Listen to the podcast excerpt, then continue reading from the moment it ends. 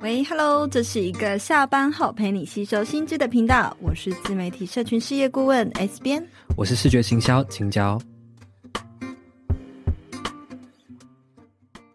迎回到 Hit Me Up 下班打给我的第一百二十五集。存到一百万呢，可以说是人生的一大里程碑哈。今天大家知道，我们下班打给我从来没有邀请过任何来宾，我们非常荣幸可以邀请到节目的第一个来宾。那他呢，可以说是近期在 IG 上备受瞩目的创作者。那原本呢，只是一个普通的月薪上班族，竟然呢，只花了十五个月的时间，透过呢经营 Instagram 哦，就在两年内迅速的累积到了十二万的追踪，更是让他还摆脱原本是一负债的状态，存到第一桶金。嗯，所以今天呢，就邀请到这位同学，这位创作者来我们节目，透过他的故事来跟大家分享说，哎，那上班族要怎么样透过自媒体翻身的一个秘诀？那我们就欢迎三。十岁开始理财不焦虑这本书的作者三十节约男子，Hello，Hello，S 编青椒听众朋友，大家好，我是三十节约男子。哇，嗯、你听了这么多集我们的节目，第一次听到我们的开场，有没有觉得真实的开场？我们起鸡皮疙瘩，真的，我起鸡皮疙瘩，我现在手，真的起鸡皮疙瘩。哎、你平常是真的是我们的忠实听众吗？对啊，我真的是、欸。他讲了很多次，是从这边认识我，认识我啦，我不知道是不是从这边认识你。嗯对，对是从这边认识到你们的。对，那也请节约男子可以跟大家分享一下，你在你的自媒体是在做什么的呢？呃，我自己经营自媒体一开始其实是从记账理财开始。对，然后我就是慢慢的开始往斜杠之路发展，所以我就会分享一些自己的斜杠方法啊，自媒体赚钱的一些经验给大家，这样子。哎、欸，我真的从你 IG 很初期的时候，嗯，就，就发现，对啊，就发现这个人很有潜力，而且来势汹汹，怎么敢分享他的存款在网络上，超屌，很勇敢。嗯，当时是什么样的一个心情？你怎么会愿意分享这个？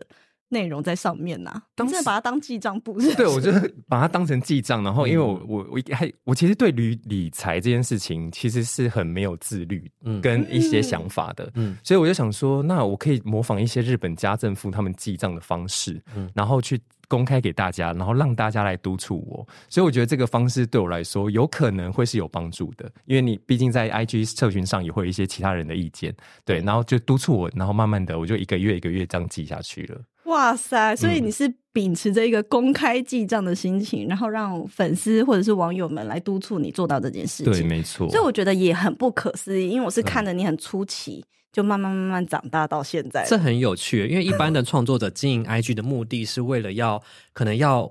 有一些很明确的一些，比如说想要获利，想要发展成经营、嗯、经营一些商业模式。可是节约男子他的目的是为了想要养成一个习惯呢。哎、欸，真的也 超酷的。我们过我完全没有听过有人有是这个原因开始。因为其实那时候我看过蛮多，就是日本的账号是有关于记账，那我就觉得，哎、欸，这个东西在呃台湾社群里没有看过，很对，几乎没有。对，我觉得这个是一个我很好的切入点。是对，然后那时候也懵懵懂懂啊，不懂行销啊，然后不懂一些自媒体的一些逻辑概念，所以我想说，好，那我就先记录再说。哎、欸，可是我觉得你的方法好像只在你身上有起作用，因为后来有陆陆续续有非常多人模仿你，嗯、你有看到吗？超多超多人是是一样的关键字跟排版，但是后来好像就没有人复制成功、欸。哎。应该说有一阵子有有一群人，然后我也都认识，然后他们就有起来，哦、就是瞬间飙涨了，可能两三万以上。嗯、对对，然后后期的话，因为就是大家可能已经眼呃眼睛习惯那个东西了，嗯、就是就觉得没新鲜感了，没梗了，嗯，不再是一个刺激的时候。对对，然后那个东西就慢慢的往下滑了，好像这一招就没那么管用了。所以我觉得。节约男子应该自己还是有做对其他事情，不是只是这个选题上面的原因让你成功。所以后面我们可以再来聊到更多。嗯、那更有趣的是呢，非常恭喜你推出你的新书了。谢谢，是边顺便帮我挂名。真的真的一定要帮你推荐一下的。因因为呢，一直以来我觉得就是很有趣的事情是，哎，你透过 IG 上面的创作，然后就可以让更多的人认识到你，并且呢还把它串联起来，很完整的透过书籍的方式跟大家分享。嗯、那你自己在收到这个出版社的邀约的时候，你当下的心情是什么？我当下是在上班，然后我就收到这封信的时候，我想说应该是那个出版社要请我推荐书籍，嗯、所以我没有仔细看，哦、我就这样大约划一下，我想说哦，那个要推荐什么理财书。然后还有仔细看一下，因为那时候刚睡醒，懵懵懂懂，然后眼睛有点狗丢拉吧。他说：“哎、欸，出书？我想说出书什么东西啊？我想说我有办法出书吗？”然后吓一大跳，我吓一跳，我想说整个人都醒了。对，我想说出书这件事情在我身上不可能会发生。结果我就想说，好，那我就试试看。我就写，不知不觉它就这样长出来了。没错，这些插画还是你自己画的？对，是我自己画的，真的很厉害。我又讲一样话。对。那我想要问的是，节约男子你在一开始思考，因为通常我们出书就是会先由由作者跟出版社来讨论一个方向嘛，一个架构。嗯、那在这个讨论的过程中，你自己本身是带着什么样的期待？就是期待写的这个内容可以带给读者什么样子的一个方向去构思里面的架构呢？嗯，其实一开始的时候是出。出版社希望我分享一些呃，在 IG 上分享过的那一些历程跟经验，然后因为也很多粉丝会觉得说我的文章对他们来说，对于理财啊，或者说一些呃职涯上的一些发展会很有帮助，所以其实嗯、我有把这些融入在这本书里面，就是希望借由自己的一些可能理财，还有从很很晚才开始理财的这部分切入，然后希望呃借由我的书呃跟大家分享说。其实再晚理财都来得及，就是其实因为如果你看哦，如果退休年龄是好平均六十五岁好了，你其实还有二三十年的时间可以做理财这个动作。嗯，所以我会觉得说，大家不要觉得好像跟人家比较很慌什么的，我就希望大家会能放慢步调，然后一步一步的扎实的开始这样子。哎，我不知道钦教是什么时候开始认识到他的账号。是很久之前就也认识，也差不多。就是你有跟我们分享过的时候，我也是在那阵子，哎、欸，突然在探索页面很常看到，很常跳出来的贴文。对对，所以我一直以来其实也是透过 IG 的文字认识你，嗯，然后总是还有看你的线动，就是可以感觉到你是一个非常从容自在的一个慢步调的人。嗯，那看完书之后，其实我觉得很讶异，我觉得有点冲突一件事情是，其实你从小原生家庭经济压力并不小、欸，哎、嗯，对，那你怎么可以这么从容，而且你还。国小就开始打工帮忙家里，然后还让你呢？还是是什么原因，还让你如如此的乐天，而且就完全真的是理财不焦虑，对啊，完全就是没有被钱绑住的一个状态。这个关键你觉得是什么？我觉得这是浑然天成的，因为我觉得我就是完了，听众你们没有什么好学的，可以离开。因为我觉得虽然说以前我家境很不好，就是我我妈养养大我们四个小孩，然后呃，我们从小就要去成衣厂打工，就是去剪衣服啊、翻衣服那一些工作。但其实我觉得，我从小就会有一个莫名的心态，就觉得说我未来会很有钱。但是我不知道这哪来的心态，就是就从小到大，我就觉得说，虽然说我现在做这份工作，虽然说领的薪水很少，或者说我自己的学历可能也还好，跟别人可能竞争不了，但是我我一直有一个心态，就是觉得说，反正我未来会很有一个莫名的自信，对，就是有一个。通常这种乐天不怕天塌下来的这种心态，都是老妖会有的。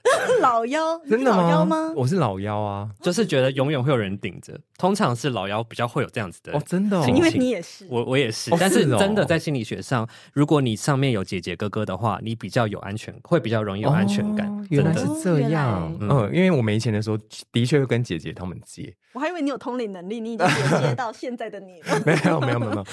然后他们现在都觉得说，嗯，他们投资对人了，嗯，对，就觉得说现在有办法。他们其实从小不会一直管你说啊，不能花多什么钱，不能买这个，不能买那个吗？都不会这样。其实还好哎，我姐就会说啊，你想买什么就买什么，只是他们会觉得说我我可能没钱的时候才会找他们，平常的时候都不找。对，嗯、但是我觉得日积月累，我觉得也是因为我成为月光族的这个原因吧。对，所以当时你可以大概分享一下你自己本身对于金钱，你的金钱观是一个什么样的状态？就是钱对你来说是什么？然后你觉得它重要或不重要？你会怎么去对待它？以前的话，我可能赚了钱，我就把它花完，我也不会去想说，那对于未来会有什么帮助？嗯、所以就是也不会想说要储蓄，哎，连储蓄这种简单的方式或者说什么呃逻辑概念我都没有，完全是零的状态。嗯所以对于金钱完全没有概念，真的、哦、对，完全没有。因为我们家的人其实也不太会赚钱，就是没有那种商业头脑吧，就是公公啊走，公公啊谈的那。对，然后我就觉得说，可能是因为家庭关系，也有对我的呃理财想法有一些影响。等到可能疫情爆发之后，我才突然意识到说，哦，这个金钱的确很重要。对，就是。但是是有什么样子的刺激吗？就是我那时候回来台湾的时候是没有钱付防疫旅馆钱，然后我就觉得说，嗯、呃，这个是一个转捩点。就是我姐就说，好，那我不就帮你付，然后你就回来。然后我就觉得说，那如果未来我还这样子怎么办？我觉得如果没有姐姐可以靠了，我怎么办？对啊，所以我才觉得说，哦，这个金钱在那个瞬间就是啪，突然觉得说，哦。他这打进我，对，打进我心里是很重要的一件事情。其实原生家庭啊，会对于我们的金钱观来说，真的影响会很大。请教你自己觉得，你家人给你的金钱观上面有没有什么影响？我的双亲都是那个 双亲，为什么用这种严肃的名词啊？我爸妈，我的 parent，我爸妈都是这个。公务员出身的，对，所以相对来说，在对于金钱上面也是很保守，很观念上面比较保守，比较走安全牌。哦，是哦。所以我从小的被教育的心态也是会觉得，哦，工作就是要找很稳定的啊，然后公务员最好啊。其实我真的一直，我爸到现在都还说，还是你要去考什么公务员？现在还叫你，你就已经都在上班赚这么多钱了，还 还还要叫你不是公务员？这对他们来说，这个就是不稳定的感觉，他们就觉得那个是铁饭碗，就不知道你在家在干嘛，是不是？对 对对。觉得不没有实际再去工作的感觉，甚至呢，我觉得我爸还有一个观念，是我最近有觉察到很有趣的是，我觉得通常啦，爸爸那一辈的人都会觉得赚钱是辛苦的，嗯，所以觉得太轻松的钱就不是一个真的在赚钱的过程中，所以也回到刚刚那个，觉得我在家就是没有在认真赚钱 的感觉，所以你在家里都在闲晃，对，所以所以觉得。就我觉得我被教育下来的心态，都还是会隐隐约约捆绑，就觉得好像是不是真的要很努力，不能放松，才叫做认真工作，才叫认真赚钱。然后衍生到对于金钱的观念，好像是觉得一定要很努力才会有钱，是不是不能轻松的赚钱，或是不能用自己喜欢的方式赚钱？是不是这个过程中一定要带着一些痛苦，才叫做才有可能赚赚到钱的这种感觉？我觉得是有一点点。诶，相较起来，可能你爸妈听起来比节约男子的。严格一点哦，嗯、就是在金钱控管上，哦、或者是金钱观上，我觉得不是严格，应该是说更隐性的焦虑，保守一点，保守然后焦虑，觉得金钱是好像是很可怕的，我们一定要好好的，嗯，好好去努力赚钱那种感觉。诶，像我自己的原原生家庭啊，则是跟你们都不太一样，嗯、因为我爸爸是商人，嗯，就是他自己开店，那自己当老板，所以呢，其实我们从小的金钱观就是。要钱就去开源，我们是开源大于节流的这个概念。嗯、我们家是三姐妹，我们三个全部都是自由工作者，嗯、都在家工作。然后我爸。后来到了大概我国中的时候，他也开始在家工作。他是做音响的，他是整个非常上游的厂商，基本上就是大家下订单，他负责出货。嗯、所以他只要有一个仓库，然后让人家去仓库出货，这样就可以，他就负责接订单。所以我觉得原生家庭，大家也可以听到这边，也可以思考一下，你自己的原生家庭是如何呢？然后你是不是也会因为爸爸妈妈带给你的观念不太一样，而产生了不一样的焦虑，或者是你现在才思考到要开始理财，就可以来看看他的书。那我觉得刚刚有提到一件事情，就是你的书里面一直再次多次强调你是一个月光族。嗯，这件事情我觉得是很有意思的。那你有提到说，就是是一直到疫情才意识到投资理财的重要性。那这个过程中，你觉得呃，除了疫情这个关键之外，还没有什么样子的人在这个过渡期是对你影响很大的？我觉得可能是身旁的朋友欸，哦，因为我觉得朋友他们可能会觉得说。呃，互相会比较说，呃，我们在哪个年龄，然后或者说哪一个年纪到了，应该需要什么样的成就，或者说，呃，因为我有时候会跟朋友聊到存款这件事情，哦、在还没有创账号前，然后他们可能就会说，因为他们累在那个呃职业里累积很久了，就比如说有空姐啊，然后或者说在都是很厉害的人，就是在服饰店，然后当店长那一种的，就是呃薪水也还不错，然后就是我们明明就是从高中，然后就一起玩到现在，可是呢，就是等到了快三十岁这个时候，发现说大家存款竟然都有两三百了耶，然后我就觉得好惊讶哦！我回来台湾的时候，我就我想说啊，我现在是怎样？怎么会没有存款？然后月光，然后没有办法去跟别人说我在做什么。我、哦、就是当比如说聚会场合，人家说：“哎、欸，你现在在干嘛？”对，这个时候就特别尴尬。那时候其实我会有点害怕，所以我我就觉得说我不想要出门。我觉得有一阵子会这样，因为觉得自己会有点没自信。嗯，对，所以我觉得呃，人其实可能也是因为。跟同才之间的一些小，结果你现在还出书，你现在是里面最厉害的人了吧？没有了，没有，啪啪打脸大家，啪啪打脸大家。我觉得，呃，对，就是可能刚回来的时候，那一阵子遇到的一些人事物，会对我有一些产生有一些小小小的冲击啦。因为我觉得过往明明是一起的，可是为什么到了可能几年过后，哦，各自在各自的领域中有发展了，但我却还在谷底的感觉。嗯。对，当时的他们会给我一点想法，我会觉得是这样，所以对我影响蛮大的。就 push 你说，好像是时候要来，不能再月光下去，要做改变了。对，要做改变，然后就是可能下班时间不能再耍废了。对，其实我真的没有认识真正的月光族，哎，真的假的？我很常听到人家说，可是我没有，就是我身边的朋友都很会花钱，可是他们在花钱之余，其实他也没有真的到每个月见底的那个状态。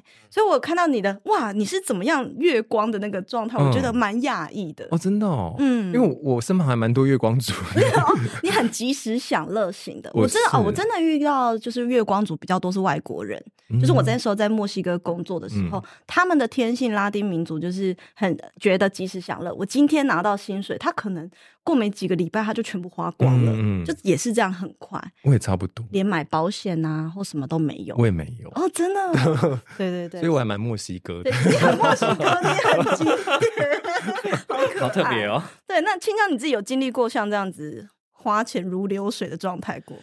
嗯，你也是一个没什么理财概念的人，我没有理财概念，我真的也是没有理财概念。但是真的到月光，或是让自己有一些生存危机的焦虑那种，我我觉得我是不会让自己待到那个地步。但是，嗯、但是我觉得我也偏是对金钱，还也是那种比较保保守，然后但是又不会想要刻意去刻意去理财，不会想积极理财的人。对，就没有那个不是那种。概念的人，我觉得我们俩都是啊。那到现在你也是没有想要积极理财，我就觉得啊，一切都因为我是老妖嘛，我觉得 一切都会有，以后一定都会好好的，这样真的顺流。OK OK，好，Anyway，刚刚提到说，就是让节约男子就是有。翻转了很大的一个关键因素，其实是开始经营了自媒体嘛。嗯、因为我觉得经营自媒体这件事情，其实好像是疫情开始也才开始流行起来。嗯、你是怎么样接触到这个概念，以及你为什么会想要开始去经营呢？其实以前的话，会听到有人部落格经营部落格，嗯、就是有一阵子部落格很、哦、很有名的时候，痞客邦 对，然后 还有现在都快倒了，对，就是还有之前很有名的无名啊，然后那一阵后来还流行 Medium。啊，对对对，嗯、然后后来我就听说啦，就是我也不知道从哪里听来的，就说哦，他们写一篇业配可能有几万块，嗯，然后我就觉得哇，哎，这个是这个是一个商机啊，怎么赚？然后我就觉得哎，蛮好奇的，就所以想说，我就经营了其他的账号，就是跟青椒一样有经营，比如说拍照啊，然后你也不是会画画嘛，对对，其实我有经营一些账号，然后但因为没有经营起来，我也不知道要怎么经营，所以就放弃了。所以一开始听到自媒体这个。概念可能也真的是在二零一九、二零二零的时候，大家都是在这两年呢，差不多差不多。因为那时候其实日本多人来分享，嗯，日本的那时候，呃，我在日本生活那时候，其实好像也是他们慢慢开始有创作一些有文字类图片出来的那时候，那时候也蛮爆发的，嗯、所以我就觉得说应该是那时候开始，然后又加上疫情的呃推进，所以我觉得在那时候，我觉得在呃就是自媒媒体这个概念有在我的心里酝酿起来了，对，种下一个种子，对，所以我才想说，好，那我就试试看。但是我是直到二零二一五月才开始经营。哎，这么晚哦？嗯，那那时候就想说，我就来记账，因为那时候算回来台湾一一年快一年的时间，然后呢，我就那那五月刚好是疫情爆发，台湾最严重的时候，那我们就在家居家办公。那居家办公的时候，我就觉得说，哎，好像蛮闲的，所以我想说，利用那个闲暇之余，然后来记账。嗯，对，那你在做这个的时候。因为是回来从日本回来没多久，然后开始哎记账，然后做这个 IG。嗯，但是你身边的亲朋好友看懂你在干嘛吗？哎，没有，我们都没有透露哎、哦，你都没有透露。对，我就是默默的经营这样子。对，那直到现在呢？现在也很少人知道。你的身边的朋友，爸爸妈妈。哦，我家人、呃、家人的话都没有说、欸，哎，我只有说我在干嘛，就是我在经营 IG，但是我没有说这个账号是怎样。说，即便到现在，他们都不知道。对啊，那他们不会看到，不知道你在靠什么赚钱。所以那时候出版社寄给我书的时候，我就立马把它拿到我的那个房间里藏起来。你有想要 share 就是你出书的这个喜悦给你的家人吗？嗯、我有说我出书了，然后也二刷了，但是我没有说就是是哪一本书啊？为什么啊？如果我这样讲的话，我爸妈可能觉得我是去拍写真集。没有了。哎、欸，这个写真集的话，爸爸妈妈更想看，是不是？对啊，所以我就觉得，因为我家人有每次可能听到我说，哎、欸，你要去哪里上节目，或是去哪里演讲的时候，他们都会笑、欸。哎，那我就觉得，因为我平常开玩笑嘛，因为我觉得他们可能是我平常在家里太宅了，就是一脸宅男一样，然后怎么 可能会有粉丝跟那个，就是就是有人要听我演讲？你的账号是什么？不知道。太扯了！为什么不会想要跟他们分享说，哎、欸，你还笑我？你看看我粉丝有多少人？这样的感觉、嗯，可能是因为我觉得在住在同一个家的话，然后又被知道我，因为我每天有写日记，我不想要那一些东西被家人看到。哦，我觉得是想要保有一些独立的、变动的那个。有点害羞，嗯，对啊，你你呢？你会怕你妈看到吗？你妈根本就每天都在看。我全部家族的人，他们都知道我的账号，可是我没有特别分享这件事情。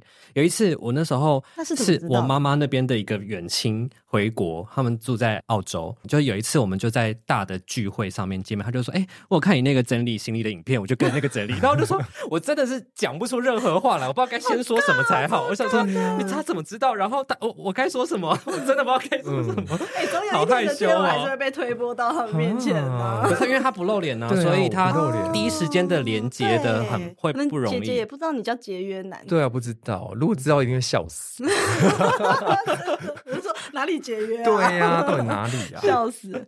好，那其实呢，其实我觉得在经营自媒体，大家可能内在跟外在都会有一些困扰。对对对，我想我们也想问一下节约男子，在这个路上，你最遇到最有挑战性的一些，比如说外面外外在发生的一些事件，又或者是说你自己内心的一些心境，有没有什么关卡是让你觉得呃最有挑战的？然后当时你又是怎么样去面对，或是跟怎么样去跟他共处的？我觉得外在的挑战应该就是录制这个 podcast，欸，什么意思？因为我录制来我们节目吗？就是一年多前，我就那时候确诊的时候，然后就有接到一个 podcast 节目，然后我就想说不行，我不敢。就那个是我我人生中很大的一个挑战，是声音的部分呢，还是说那个节目要录影、要录画面？呃，声音，声音是你的挑战，光只是录音我都不行。你觉得说话是很可怕的？对，我对于说话不行，所以我就觉得，嗯，嗯，这是我很害怕的一个点。但是因为自从确诊之后，那两个礼拜我在家就是好好的思考，如果这时候不做，那哪时候要做？嗯，所以我就想说，好，那我就是勇敢的踏出那一步。所以就录音录到现在，哎、欸，真的，现在都上过几个节目了，说不出来了。啊，嗯，而且我发现你现在也比较愿意尝试直播，你直播的频率好像也变高了，呃，一年一次吧。我期待你每周都有一场。太难了啦，那个 S 边之前好厉害哦，真的，我那时候以前每天都直播，对，哪来的体力啊？哪来的体力？而且我也不知道说什么，对，主要是因为我跟你讲，他就是配拉配拉的人。你才配拉配啦，你以为我懂了？对，我觉得我没办法跟别人就是用声音聊天，因为我很讨厌接电话。哦、但其实你你很自然呐、啊，我觉得你做自己，大家就很喜欢。哦，真的吗？而且你声音又很好听。嗯，今天是有点沙哑了，所以可能比较有磁性一点。对，那除了刚刚讲的外在事件，像这次的录音是对你来说是一个挑战之外，嗯、那这一路上有没有什么事情是内心上面一直有一些关卡的？比如说可能粉丝数啊，或者是说酸民的留言啊这一类的，有没有让让你觉得内心上面觉得是跨关的？嗯，我觉得内心这一块是跟我那个就是未来会变很有钱一样，就是有点浑然天成的无感。就是会觉得，虽然说天不怕地不怕，对，就是虽然说有粉丝肯呛我或私讯我，就是骂我之类的。啊，私讯也有人骂你？有啊，有有一阵子就是很就是流量很高的时候，嗯、然后那时候就会卷卷来一些莫名其妙的人，就骂我说存款太少，要多念书啊，然后你就是不求上进。对，他会说什么不求上进，因为可能就我就说我可能大学不好好念书，所以现在才领这个薪水。那现在换你们念我的书。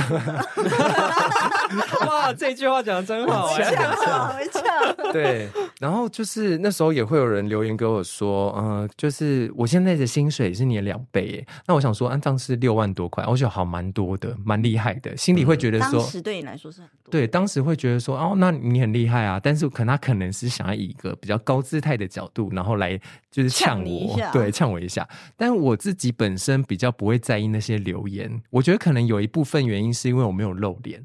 有时候我觉得自己确实会跟三十几岁男子是两个人哦，所以他们怎么骂三十几岁男子，那就骂，反正就是我照做。我本人是谁？手机关起来就觉得跟自己可以有一个距离感，对，会有一个距离感，所以我就觉得这部分对我来说是比较还好，很快就可以消化掉。这确实是很大的优势，因为我觉得创作者最多遇到的心理关卡就是太容易直接把别人的价值观放到自己身上，没有那个距离感，然后就很容易。Judge 自己，所以我觉得这真的是，嗯，就是你可能做，你现在已经失去这个优势了。对啊，你露脸，对啊，对啊，以前不露脸的时候多少人喜欢，现在没人要看你啦。那时候根本不到 一千粉丝哎，我是后来是露脸才破万的好不好？没有没有，你是露出你的，我是露奶子。对啊，后来好像越来越没有露奶子开始下下播的时候，才没有嘞。错误的决策 怎么办？怎么挽救流量？没有，我现在我现在要开其他平台了，从其他平台赚钱。好啦，也是可以。我要笑死。好，Anyway，现在呢，其实节约男子就是过着非常已算是已经算是你觉得现在的状态，你自己满意吗？我很喜欢呢、欸。嗯、对，你以前有想过你自己有可能变成一个在家工作的人吗？以前没有想过，因为就觉得说我又没有高薪水，然后又没有什么专业能力，嗯、就觉得好像没办法。所以后来慢慢经营到可能十几万粉丝的时候，我朋友才说：“啊，你就可以离职了啊，你就就靠这个赚钱就好了。”然后我想说：“哦，好像也是。”然后我就想，对。对，就是我朋友才可能才是自媒体的经营者，对，都比我还了解。就是说啊，你每个就是每篇贴文都可以赚多少钱啊？那都已经超过你的正职了。我就觉得说好，那我就试试看。对，所以以前也是没有想过说，就是自媒体可以赚到钱，然后像我这种普通的上班族也能做到这样的程度。嗯、听下来，我觉得你身边也是很多贵人。给你一些提点，对我身边很多贵人，就你很会接受宇宙的信息。嗯，对对对，没错。可是我觉得啊，当然也有一个坏处，就是很多自由工作者或者是自由接案者，在一开始转换的这个过程，通常一定都会，我觉得还是会遇到一个困难吧。虽然你是一个浑然天成的，但是我今天就是很想要问出你到底有没有什么焦虑，因为因为每个月 每个月的收入就是不再像过去一样是那种可预期的，就是啊每个月都有。三万每个月都有三万，这样固定固定。那有没有在这个过渡期的时候会觉得说，啊，那怎么办？如果下个月没有这个钱，该怎么办？那种感觉，还是你就真的是那么信任说，反正每个月都会越来越好？我自己确实有这种想法哎，可是呢，因为 我之前离职的时候，就是有先存到了快一百万的钱，嗯、然后我因为之前的薪水是三万块，有那个底气。对，然后我就想说，那。一百万除以三万，可能是几倍的时间，呃，价价格。然后我就去推算说，好，那我先赚到了几个月的时间，嗯、那我就可以利用这个时间好好的运用。那如果我过了这个一百万的时间了之后，如果真的没再赚钱，我就再去找正职工作，大不了回去。真的也行、嗯、对，而且我又不露脸，所以我没差。那现在你会想要回去工作吗？我现在不会，就没办法再回去朝九晚五。哎，你以前同事知道你在做这个？不知道，怎么可能？连家人都不知道了？嗯、我觉得一定不知道。但是身旁朋友有有呃，我有在私藏透露了，就是出书的时候。哦、OK OK，嗯、关于这个金钱焦虑，我觉得是大家都会有。请教你自己本身会有这个金钱焦虑吗？你感觉也没什么金钱焦虑，因为你是老幺。我觉得，嗯。我觉得我开始要有了，因为你知道也奔三了嘛，所以也会开始想说，如果假设，你说你承认你奔三了，我 不是要为二九了，也真的该承认了。之前就真的是没有啊，就是会开始真的想说，那未来的下一步是不是人家开始做的事情，我是不是有要纳入我自己的打算呢？比如说买房啊。或者是什么的，你也会开始想，我有在思考啦，我有在思考，我只是觉得说，哦，那如果要买房，我是不是要有什么样的第本本金，对对对，就有在思考这件事情。然后，所以要说没有焦虑也是不完全没有焦虑也是不可能的。所以应该多多少都还是会有。但是我觉得刚刚节约男子面临这个金钱焦虑的很好的一个点是，他觉得他他有思考到一个点是，就是我把最坏的情况想出来，嗯，大不了就是回去工作。所以我觉得这个心态是一个很好的、很好的帮自己转换的模式。因为很多人焦虑就是卡在这个焦虑就没有去想，就觉得。那个最可怕的事情会很可怕，可是不去想那到底是什么，然后就会让他在脑中无限放大。嗯、所以我觉得这是一个很好的方式。嗯，那刚刚 S 编就是我们有提到说，嗯、呃，金钱焦虑嘛，那就是也想要延伸再问问看说，说如果假设未来 IG 是。在经营 IG 这个平台，可以就是会被一些恶意的检举啊，或者是骇客，或者是有可能这个平台没了，嗯，是不是有可能真的影响到你的收入？就是会这个公司倒了。对、嗯、对，那会想问说，那之后你之后你还会想要在自媒体呢，还是真的就是完全就是回回去上班族，还是会想要换平台？就是你对这个的布局会是什么？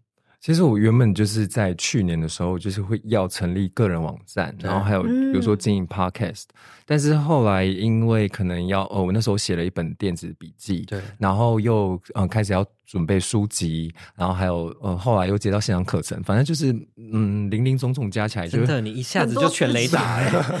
全雷打，对，就全部都一起来。然后，因为还要经营自己的贴文嘛，然后还有一些业配合作贴文啊之类的，所以就嗯，近期因为上了一些节目，然后他们有给我，就是呃，意思是说，觉得我声音还 OK，觉得可以开创自己的 podcast，嗯，所以我觉得呃，可能 podcast 会是我想要呃，就是扩展的一个方向，还有自己的个人网站。因为我觉得，只如果只只经营 IG 的话，它确实会有一个风险，就是如果它真的有一天被恶意检举，或者说怎么样，它没了，对，那我可能就也没有投，那就是没有钱的来源了，没有备，对，没有备案了，对对，所以我觉得，嗯、呃，自己在这部分确实会比较缺乏一点。哎、欸，你这个想要做 Podcast 这个的心情是是真的，还是上节目才讲？因为我们会，你如果这样分享的话，我们就会去专注你会不会真的有创这个账号啊？好恐怖，压力好大，我想要顺流。我们是很恐怖的那个，我们是那个，我们是那个波涛汹涌的，我们是浪潮，我们记录起来。嗯，我。对了，我那时候去年的时候有开始想这件事情，对，但是嗯，如果要做 podcast，你会分享什么样的内容或者是什么形式呢？我也还不知道，就也还在想。对，因为那个朋友就跟我说，通常啦就是采访，但是我觉得采访会有一个限制吧，就是到最后就没人 可对，到最后就没有人可访了，然后你自己要产出什么，所以我觉得这部分我可能自己还在想一下，还在摸索。对，哎，网站什么时候上线？不知道，也不知道，有都还在规划。对，我也从去年在想到现在，都快一年过过过了 拖延症，嗯，嗯，那所以其实大家听到现在，我觉得还是要提醒一下听众，你的 IG 就是你不要赌注在一个平台，不只是 IG 啦，所有的平台都很有可能，嗯，突然被盗账号啊，突然怎么样，发生什么样的风险？做任何工作，其实都要去思考到一个就是职涯的分散风险。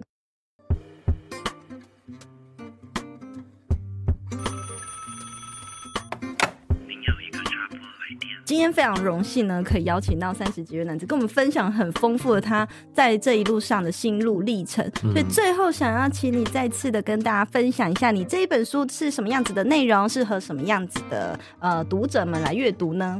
这本书叫做《三十岁开始理财不焦虑》。那我是想要呃，就是出发点了，是觉得说，因为很多人私讯给我留言说，就是现在开始呃存钱啊，理财还来得及吗？但我觉得其实你先不用管年年龄，因为你未来每一天都会跟钱有关系，所以我觉得就是你不用去想说现在别人存多少钱，或者说自己的存款剩多少，而是按部就班的一步一步来，然后慢慢的走在自己的路。路上就好了，所以我这本书是想要就是陪伴那些呃现在处在金钱困境里的人，嗯、然后呃希望他们不要再那么的焦虑这样子。嗯，非常感谢节约男子给大家的一个分享，那很推荐大家可以来看这本书。我觉得我有看完它，然后我觉得是非常很很好咀嚼，很好懂，而且是透过他自己个人的生命故事，然后再穿插一些小知识，就里面的我觉得里面排版阅读起来也很舒适。是，所以最后都会有一些。知识点的总结，对对对，非常推荐，可以去买起来哦。嗯、那我们就跟听众说个再见喽，下期再见，拜拜。拜拜。